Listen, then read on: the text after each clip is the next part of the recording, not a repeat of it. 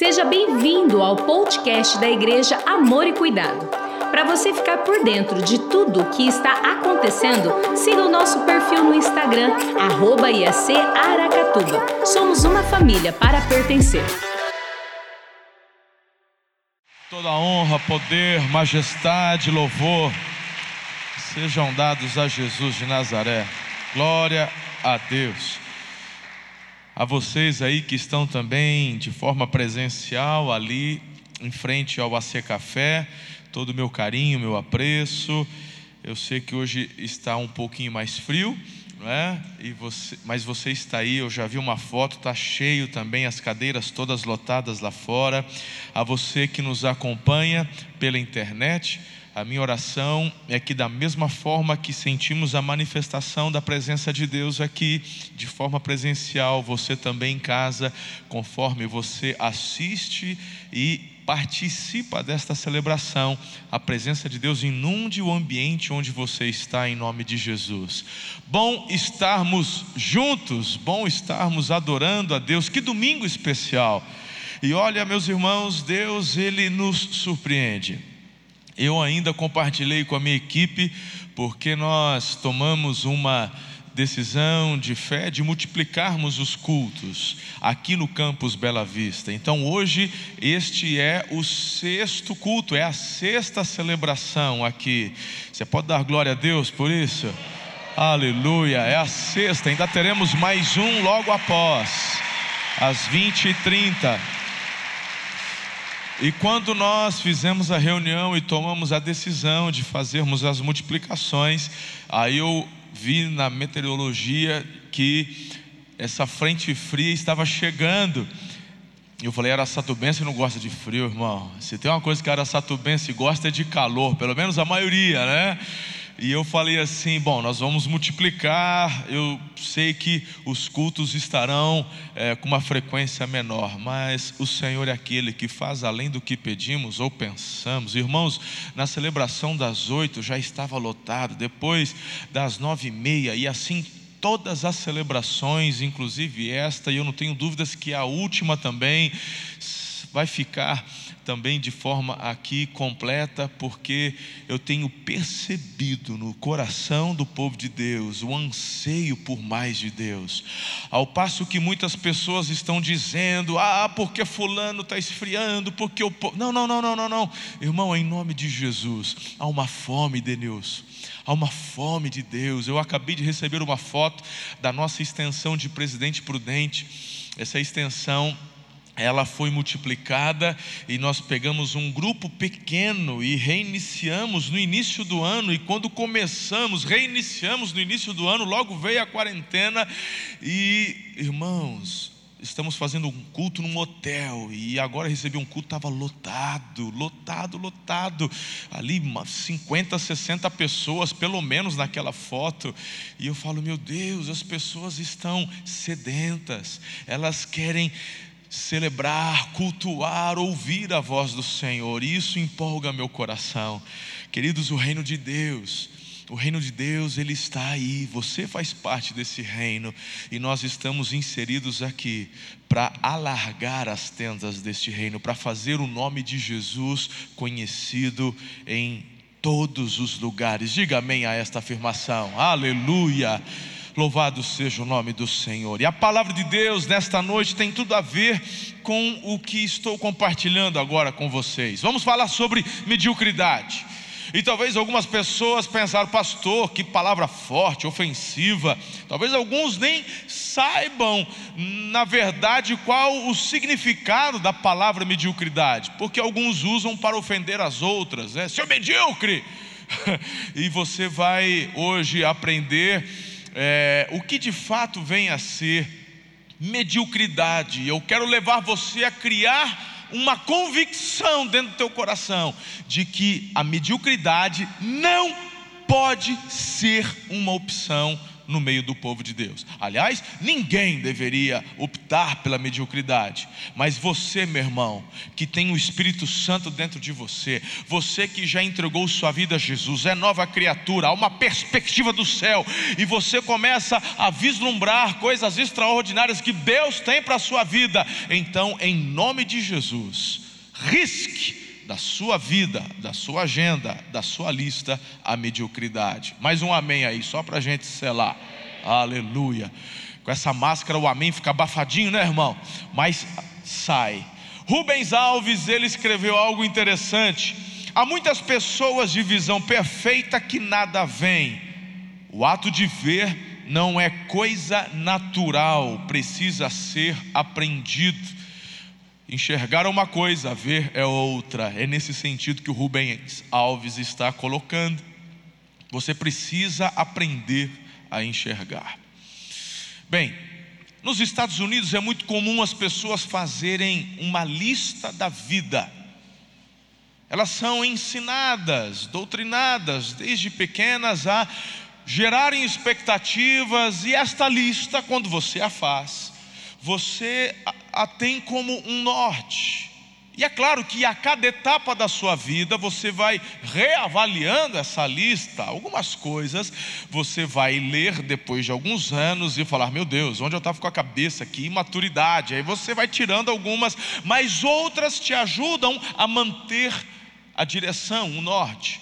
Aqui no Brasil nós não temos essa cultura, mas eu queria incentivar você a fazer uma lista da sua vida Lá nos Estados Unidos eles chamam de bucket list. Não sei se essa é a pronúncia correta, mas é por aí. E eu quero perguntar: você tem essa lista? Já fez essa lista? Se porventura você a tem, o que está escrito nela?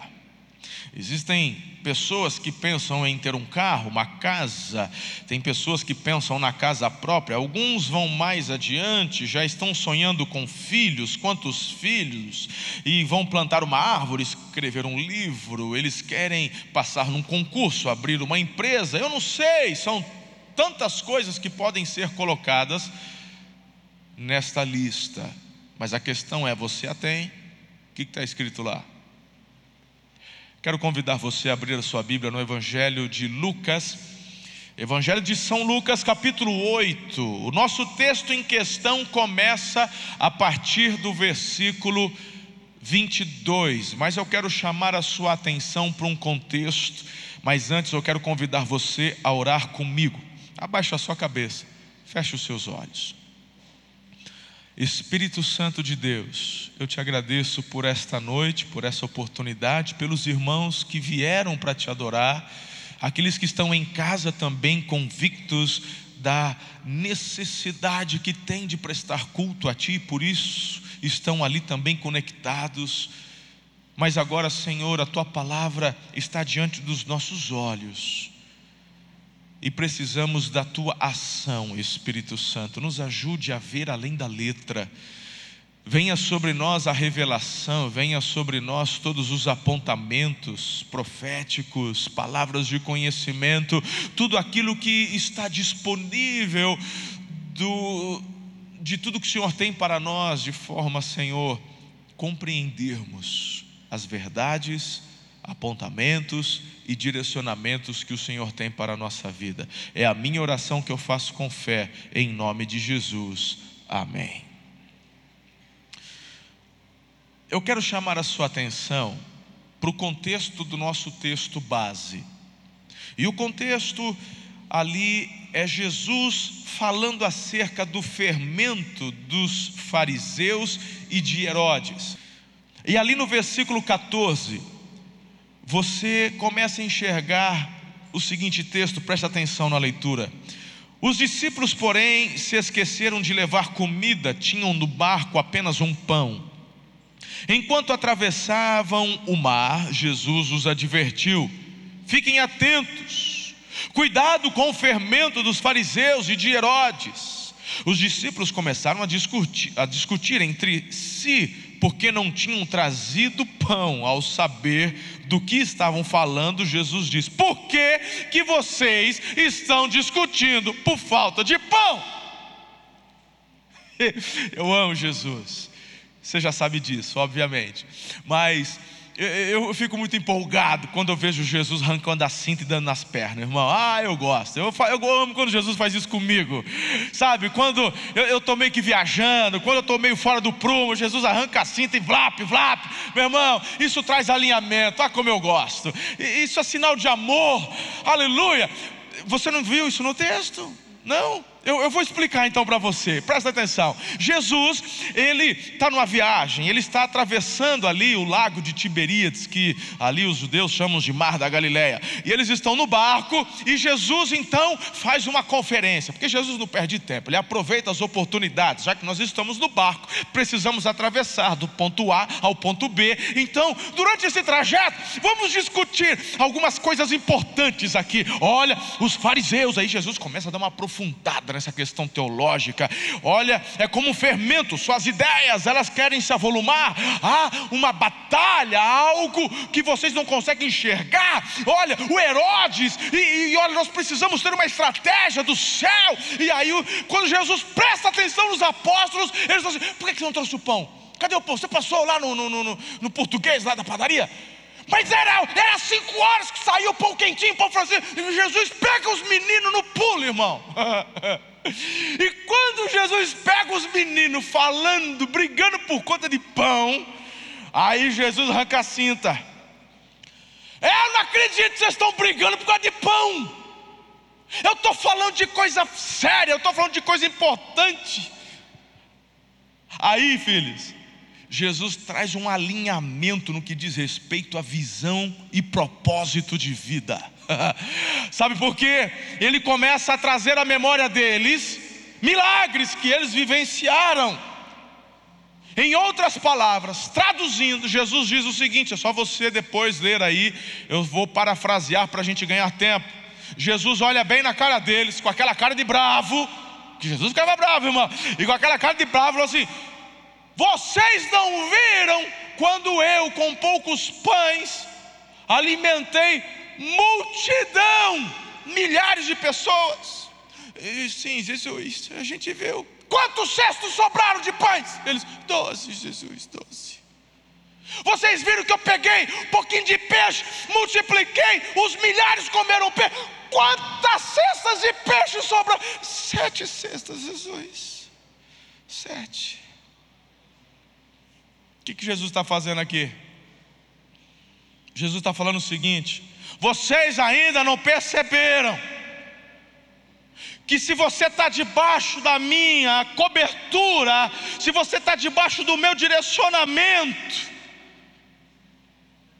estas coisas naturais já estão supridas, existem coisas maiores para vocês se preocuparem. Nós estamos falando de reino, estamos falando de avanço, estamos falando de vidas, estamos falando de pessoas.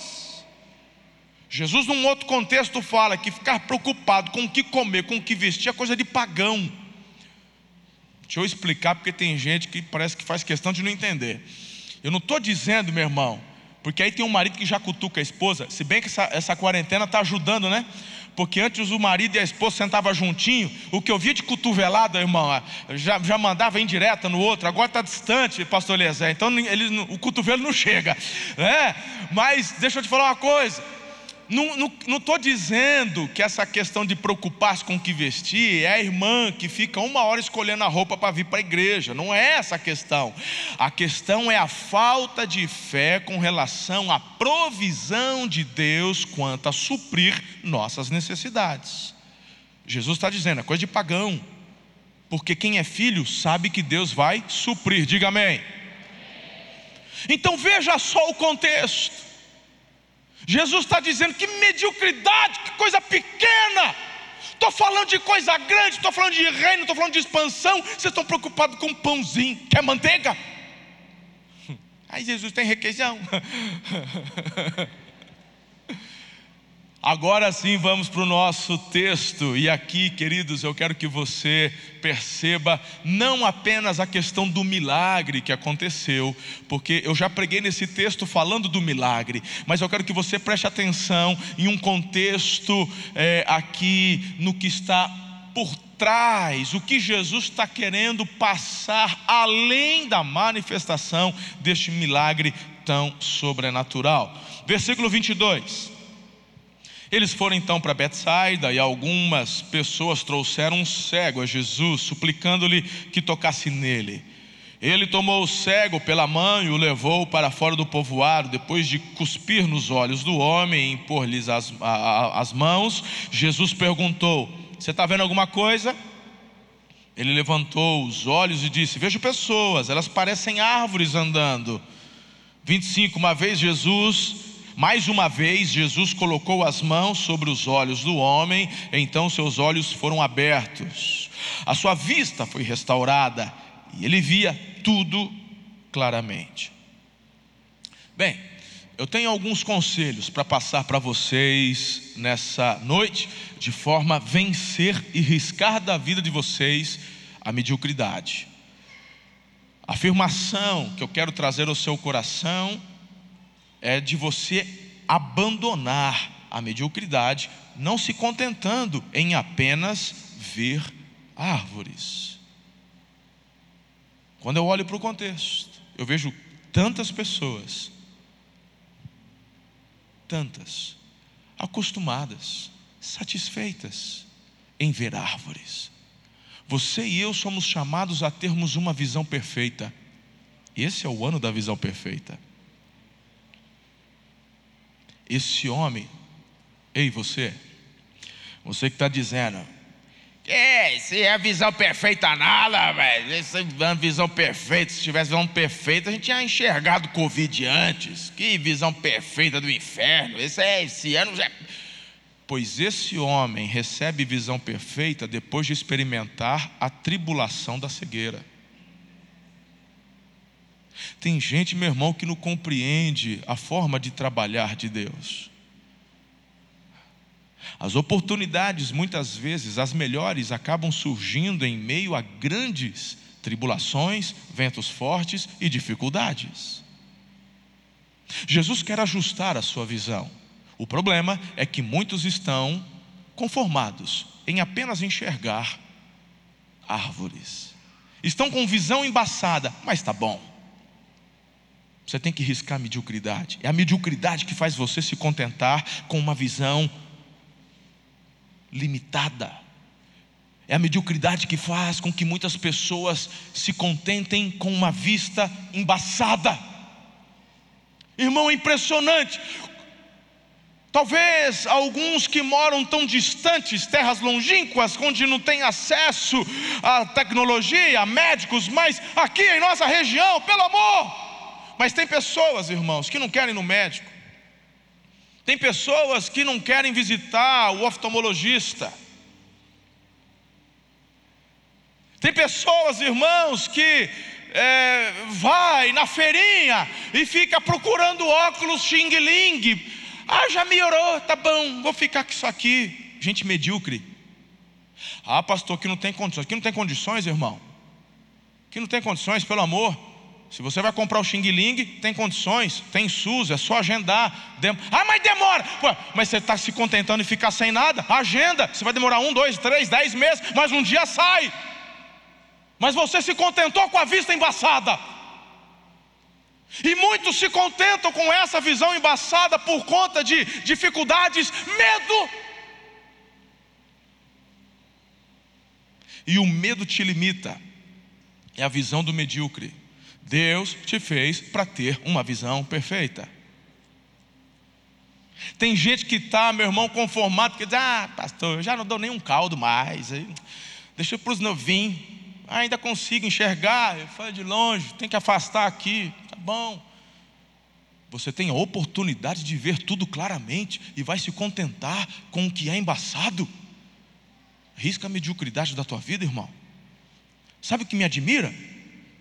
Me admira ver muitas vezes pessoas já na terceira idade, pessoas que não conseguiam andar direito, mas foram desafiadas e começaram a, por exemplo, ir para a academia. E de repente ela era toda travadinha, corcundinha, e hoje já tem vovozinha de 70 anos fazendo assim na frente do espelho da academia, assim, ó, toda chiquetosa, toda já aprumando, se arrumando, entendeu? Aí ela já quer fazer uma, uma puxadinha aqui, dar uma esticada aqui. Quanto menos esperto, está arranjando outro já de 75 e chuto também para casar. Meu irmão, porque a vida é uma bênção, é um dom. Enquanto você estiver aqui, abandona a mediocridade.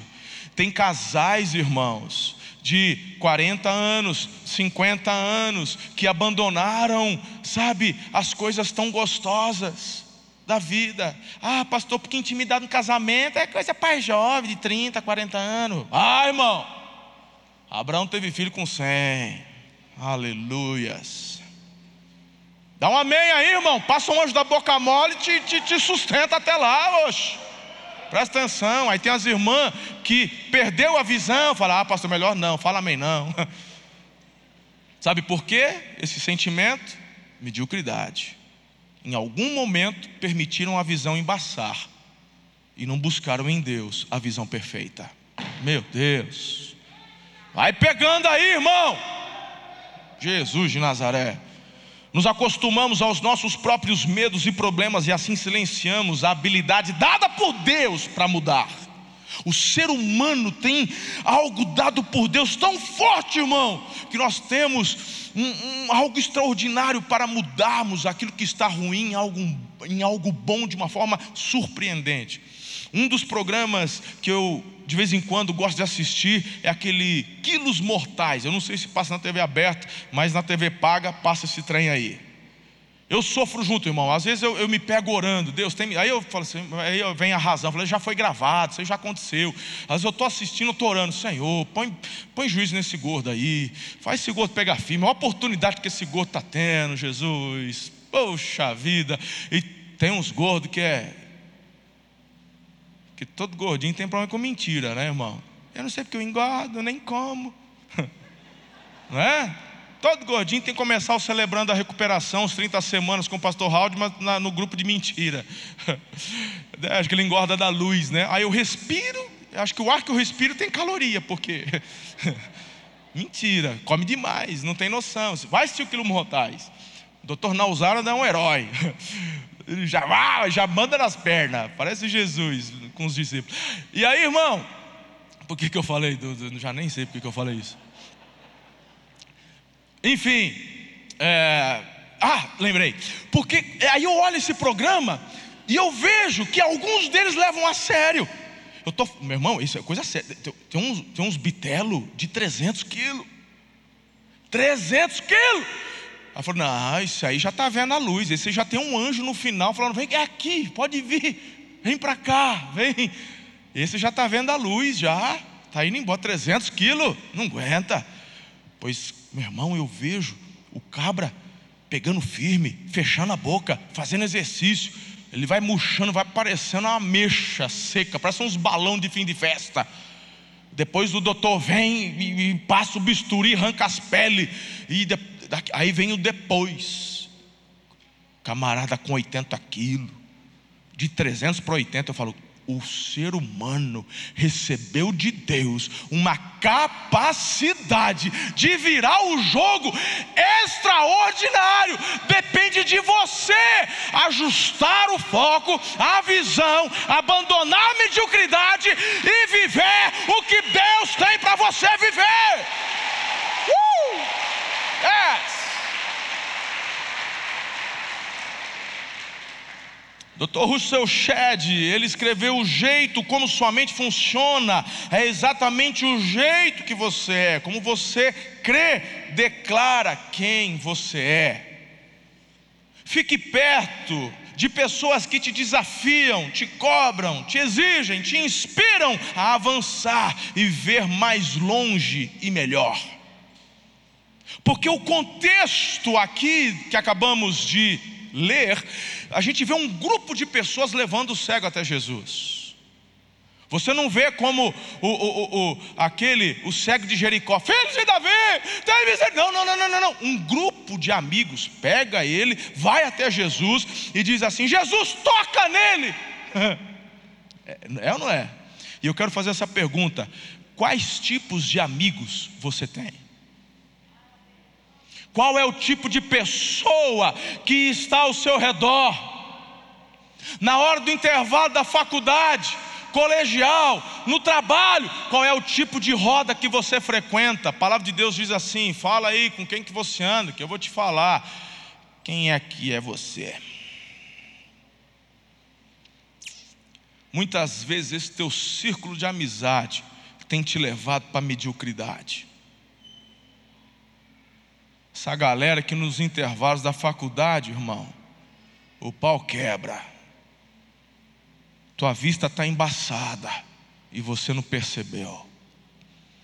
E tem gente que reclama quando vem na igreja. Tem gente que vem na igreja, ouve o pastor Marcelo pregar e fala: Ah, eu não gosto quando o pastor Marcelo prega, porque ele é muito bravo. Ah, é porque quando ele fala, ele não sei o quê. Mas deixa eu te falar uma coisa, irmão. Eu quero justamente que você tenha uma visão real e perfeita de quem você é. Eu quero que você viva o melhor de Deus. O pai que ama o filho corrige o filho. Quando eu vejo Jesus dar uma chapuletada nos apóstolos dentro do barco, Jesus não está preocupado. Ai, eles vão ficar magoadinho. Ai, será que o Pedrão, ai, o, o João, o João é tão sensível. sensível nada, pai. O João era da pegada, era Boanerges, filho do trovão. E aí, queridos, tem pessoas que têm uma concepção errada de quem era Jesus. Jesus ele dizia o que precisava ser dito, Jesus fazia o que precisava ser feito. Jesus não é como aquela mamãezinha que quando o filhinho de 5, 6, 7 anos está na mesa para almoçar, aí o filho vê o arroz, o feijão, o bife, a salada e o menino olha e diz: "Eu não gosto". Mas filhinho, mamãe fez com tanto amor para você. Aí o menino fala: Eu não gosto. Aí a mãe né, em tanto amor, afogada em tanto amor, ela pergunta, mas o que você quer comer? Cheetos. Aí ela olha, está vendo? Se eu não dou cheetos, esse menino morre de fome. Você não faz isso não, né, Vê? Amém. Você também não, né? Aleluia.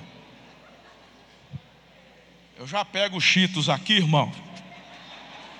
Pensa num, num cheetos que vira bife e vira salada rapidinho. Porque o pai que ama, a mãe que ama, não faz o que a criança quer, mas oferece o que ela precisa. E isso tem a ver com uma visão ajustada, isso tem a ver com abandonar mediocridade. Isso. Amanhã tem giló com berinjela, filhão. Aleluia. Aleluia. Já fez um, um joia. Aleluia. Então entenda que no meio desse processo, eu quero que você aprenda então, em primeiro lugar, que você pode perder a visão ao longo da vida. Porque quando eu vejo o texto, fica subentendido que ele já enxergou, ele não era um cego de nascença. Porque quando ele diz assim, Jesus pergunta: Você está vendo alguma coisa? Ele diz assim: Eu estou vendo pessoas, está parecendo como árvore. Então ele já sabia o que era árvore, que já tinha a visão de árvore, já sabia como que eram pessoas. Então ele já tinha enxergado antes. Então, durante a nossa jornada, dependendo do tipo de pessoa, do tipo de atitude, comportamento, posicionamento, você pode começar a perder a sua visão. Importante você refletir sobre isso. Medo, comodismo, perdas, acidentes durante o percurso da vida, doenças, não sei o que é que está causando perda parcial da sua visão. Reflita sobre isso. Segundo lugar, acredite que é possível recuperar a visão uma vez que ela foi perdida. Agora, eu gosto de destacar algo interessante. Quando eu olho para cá, uma das coisas que Jesus faz é falar assim: vem comigo. Meu irmão, Jesus não tinha problema nenhum de fazer milagre no meio da multidão. Isso é fato. A gente viu isso tantas vezes. O próprio milagre dos pães que ele citou no, né, no contexto, milhares de pessoas estão vendo. Mas aqui, o que, que ele faz com esse cego? A Bíblia fala que ele retirou o cego do povoado. Existem milagres que só podem ser realizados em lugares específicos. Não porque o poder de Jesus era limitado, mas porque o milagre é uma interação da vontade de Deus com a sua fé.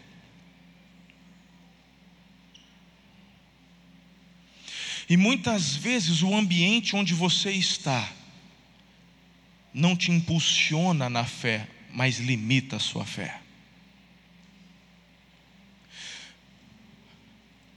Tem pessoas que acham que Deus tem que fazer do jeito que você acha. Meu irmão, imagine Jesus pegando esse cego. Eu não sei como é que foi a cusparada, irmão. Jesus é um gentleman. E num outro contexto, ele cospe no chão, faz um, um barrinho, um lodinho e vlap, mandou. Aqui eu não sei se. Eu não sei se foi assim, se pôs no dedo, passou o dedo. A Bíblia fala que cuspiu, cuspido está. Mas como foi? Não sei. Se de repente Jesus fizesse isso no meio do povo e o cego, porque uma coisa é certa: quando se perde a visão, outros sentidos são aguçados. E aquele cego tinha uma audição bem aguçada, não precisa, correto? Aí imagine você, Jesus. E aí ele começa a ouvir: gente, que nojeira. Jesus não ouviu falar do Covid. Jesus não, Jesus não está usando máscara, que absurdo, onde já se viu. Aí o cego, poxa vida, é verdade, né? Todo mundo ele falou, levanta e anda, agora em mim ele vai cuspir, o que, que eu fiz para ele? E de repente, existem milagres que para que a visão seja recuperada, você precisa sair de um contexto. E aí eu volto a poucos instantes quando lhe fiz a pergunta: qual é o ambiente que você está inserido? As pessoas com quem você anda são pessoas que te impulsionam, te desafiam, ou são pessoas que zombam da sua fé? São pessoas que limitam a sua fé. Eu não estou dizendo para você abandonar, mas eu estou falando de postura. Com essas pessoas, eu não me assento para me divertir, eu me assento para influenciar.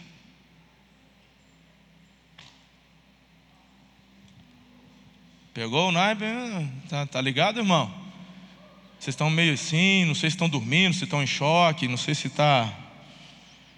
Hã? Faz sentido aí? Terceiro conselho para fugir da mediocridade: não se contente com ela. Eu vejo agora no versículo 24 Jesus perguntando: O que, que você está vendo? Ah, eu estou vendo pessoas, mas elas parecem árvores.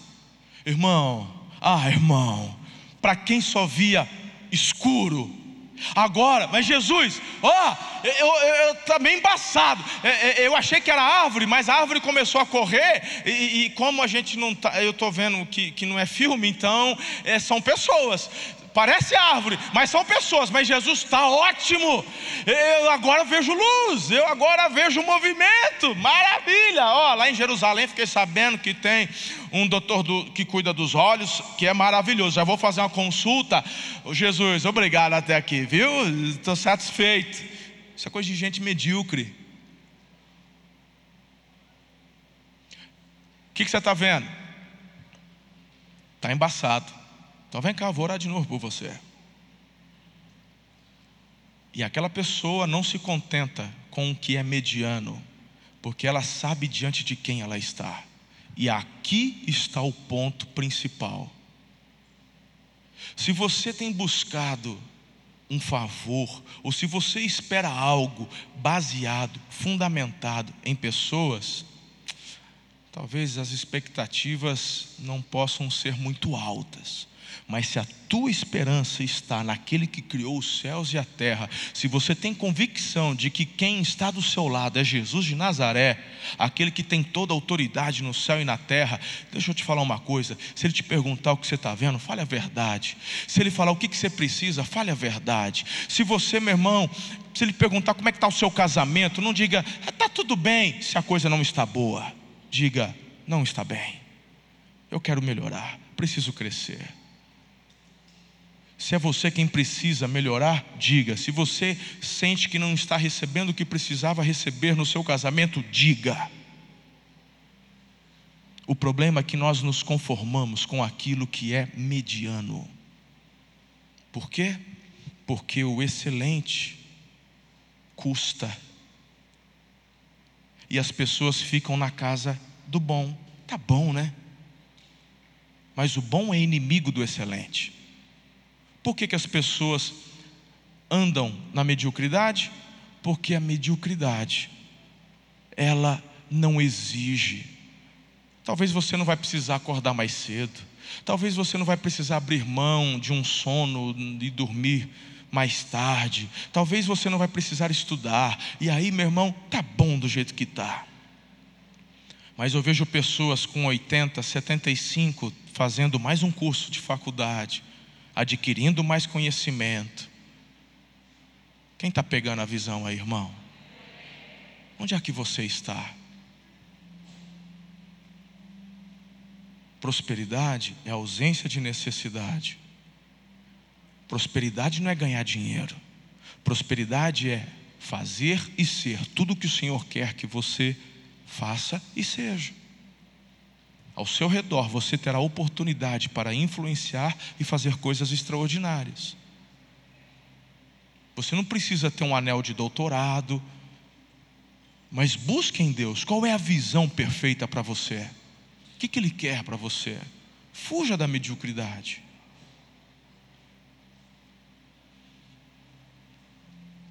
Faz sentido, igreja?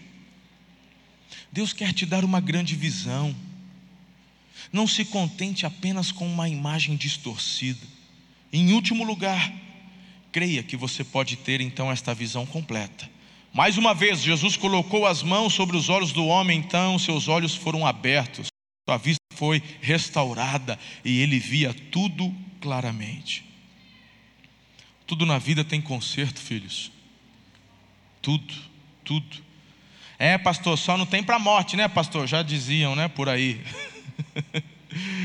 Inclusive para a morte tem jeito, irmão. Jesus nos chamou da morte para a vida.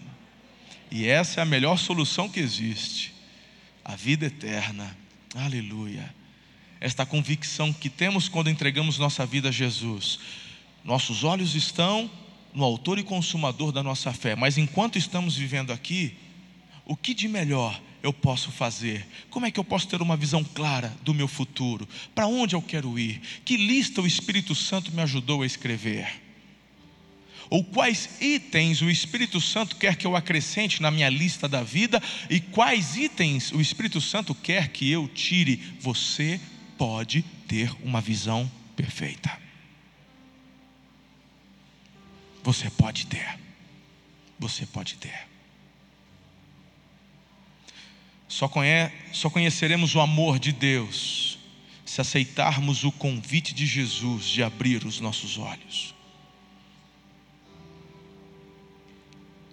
Se perdermos a visão, se continuarmos cegos, então a gente não vai sequer conseguir compreender a totalidade do amor de Deus. Não se contente, filhos, em apenas ver árvores. Deus quer que você veja a obra linda que Ele fez. Eu estava agora há pouco escrevendo, nós já estamos preparando a, as meditações para 2021. Agora há pouco estava fazendo um deles. Deixa eu dar um spoiler aqui. Um deles fala sobre criação. E eu não consegui me conter. Impossível você pensar, refletir e enxergar as obras das mãos de Deus e não se emocionar. Mas para isso você tem que ter uma visão perfeita a pergunta que eu quero fazer de forma pessoal para você hoje é: quando você olha para o seu futuro, o que, que você enxerga? Pastor, quando eu olho para o meu futuro, eu vejo escuridão, é o primeiro estágio daquele homem. Pastor, quando eu olho para o meu futuro, eu vejo coisas embaçadas, foi o segundo estágio daquele homem. Pastor, quando eu olho para o meu futuro, eu vejo com clareza, coisas lindas, extraordinárias. Eu vejo família, oportunidades. Terceiro estágio daquele homem.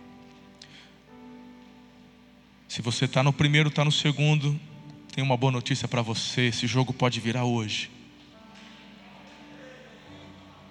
Porque é Jesus quem pergunta: o que você vê? O que, que você está vendo? Ele pode restaurar a alegria, a paz, o amor do seu casamento.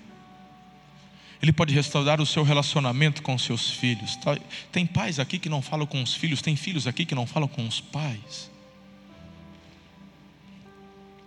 Tem pessoas aqui que abandonaram seus sonhos de futuro, não conseguem enxergar projetos de vida. Eu estou falando com adolescentes e jovens que perderam a vontade de estudar, de se preparar. Eu estou falando com uma juventude que perdeu o veio do empreendedorismo. Nossa nação precisa restaurar o veio do empreendedor. Uma visão. Estou olhando para o Jonatas aqui. Há anos trabalha numa grande empresa na cidade, mas Deus deu uma visão para ele no dia de folga dele, que é sábado à tarde. Deus deu uma visão e ele está começando algo, ele está fazendo, ele é bom naquilo que ele faz. E as pessoas comentam e falam, ele já começa a sonhar, ele fala, pastor, eu já estou vendo, porque quando nós estamos diante de Jesus, ele nos leva a enxergar além do que podemos ver com os olhos naturais. Está difícil hoje, mas amanhã vai ficar melhor.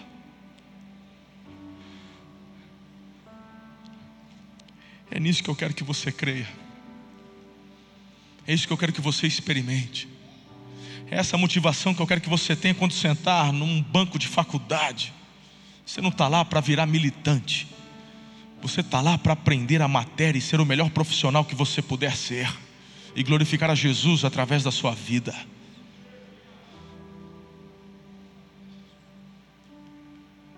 Deixa eu te falar uma coisa, irmão. Quando eu sou atendido por um bom profissional, a primeira coisa que eu faço, eu glorifico a Deus. Tem gente que acha que, que as coisas, a igreja, a igreja trabalha. Não, irmão, Deus é o centro de todas as coisas.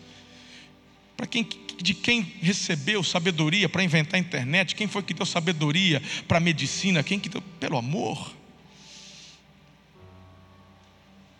Anos atrás, por volta de 2009, fui diagnosticado com uma hérnia de disco na L5, na L4, na L4, na L5. Eu estava de bengala, não conseguia andar. Era mais ou menos por aí, 2011, 2000, sei lá. Sou ruim com data. Para sair do carro, a Ana teve que me ajudar. Bengala, fui no médico.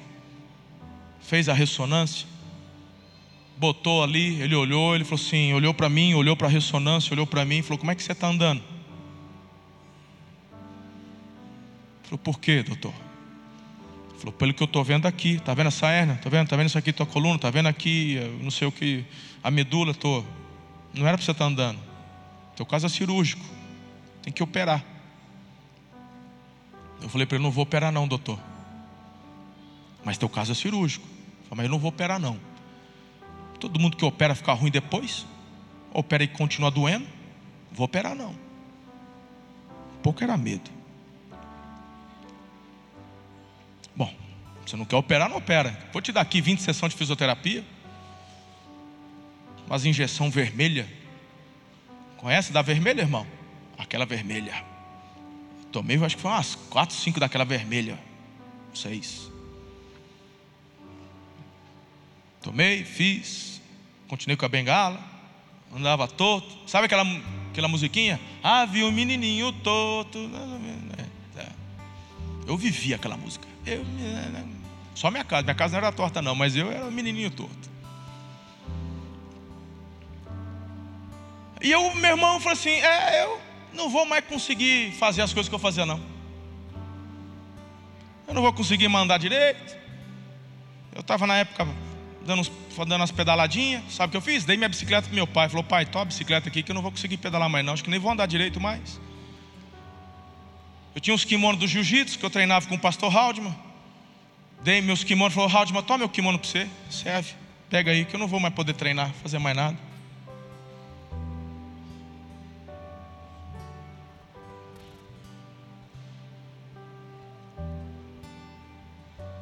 E eu comecei a ter essa visão limitada do meu futuro. Falei, eu tenho que me contentar com isso, eu não vou querer operar. Todo dia dói, toda hora dói, não vou poder fazer mais nada. E eu abracei essa visão. É isso aí então. Um dia eu fui pregar em Marília. Fui pregar em Marília, pregar para pastores, lá na igreja do pastor Domingos. Estava forrado, igual está aqui assim, ó, cheio de pastor, do Brasil inteiro. Eu estava tão torto, travado, que eu não consegui subir a escada. Preguei embaixo, encostado no palco. Encostei as costas e preguei. Terminei, dei o meu melhor. Quando terminei, pastor Domingos falou: Vocês viram que ele pregou aqui todo torto? Pastor Marcelo está travado, problema nas costas. Vocês creem que Deus pode fazer um milagre aí na vida dele? Vamos orar por ele? Aí ele, na frente desses pastores, ele levantou a mão e orou por mim e profetizou. Depois disso, Deus colocou na minha vida. Aí você vai entender o porquê que eu estou dizendo isso. Aí Deus colocou a Karina Pavan na minha vida, que é uma doutora em fisioterapia, membro aqui da igreja. Me chamou, pastor. Deus falou para eu cuidar de você. Fiquei até constrangido. Falou, filha, não, mas deixa eu pelo menos participar. Eu quero investir na sua vida, pastor. Eu quero cuidar de você. Deus falou para eu fazer isso. Já são nove anos que essa irmã começou a cuidar de mim.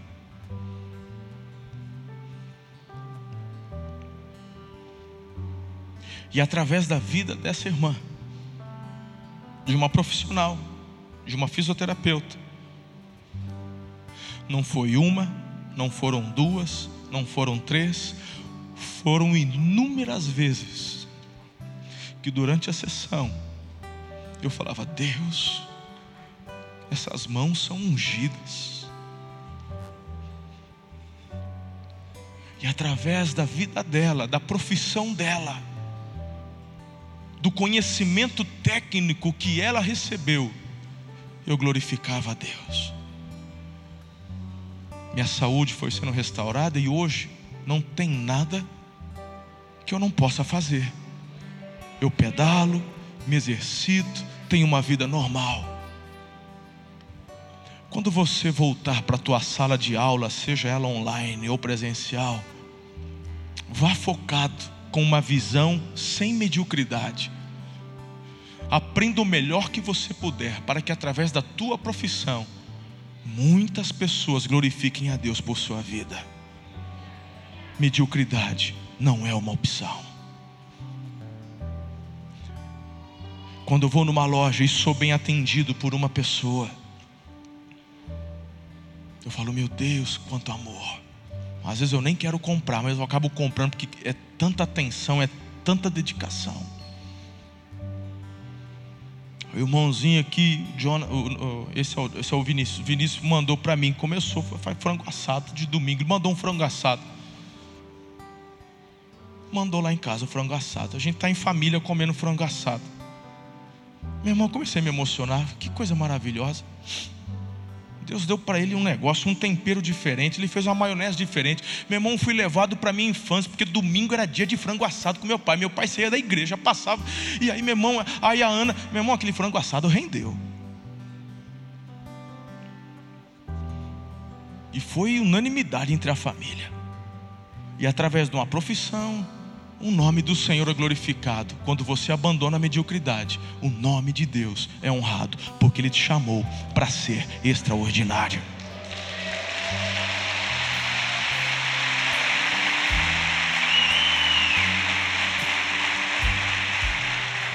Coloque-se em pé. Quem está disposto a arriscar a mediocridade da sua vida e viver o extraordinário de Deus? Dá trabalho, viu? Dá trabalho. Não vai vir anjo do céu fazer o que você tem que fazer. Mas a parte de Deus está garantida. Essa é a boa notícia. que, que você está enxergando? Fala para o Senhor. Ele vai ajustar a sua visão para você ter uma visão perfeita do seu futuro. Ore comigo, Deus. Obrigado por essa noite, obrigado por essa palavra que queima, arde no meu coração. Senhor, nós queremos riscar definitivamente a mediocridade da nossa vida para viver o extraordinário.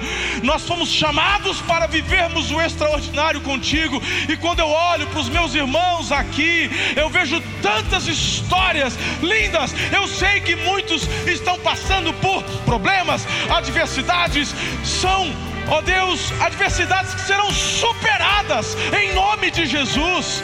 Senhor, eles receberam o DNA do céu e eles são chamados para viver uma vida abundante. Então, em nome de Jesus, seja repreendido o mal, seja repreendida a visão errada, obscura que o inferno soprou sobre seus ouvidos. Eu quero declarar a bênção de Deus sobre o seu casamento, sobre a sua paternidade, sobre, sobre a sua profissão, sobre os seus estudos e sobre o seu futuro e a sua descendência descendência será de igual forma abençoada, e vai ser assim para a glória do Senhor.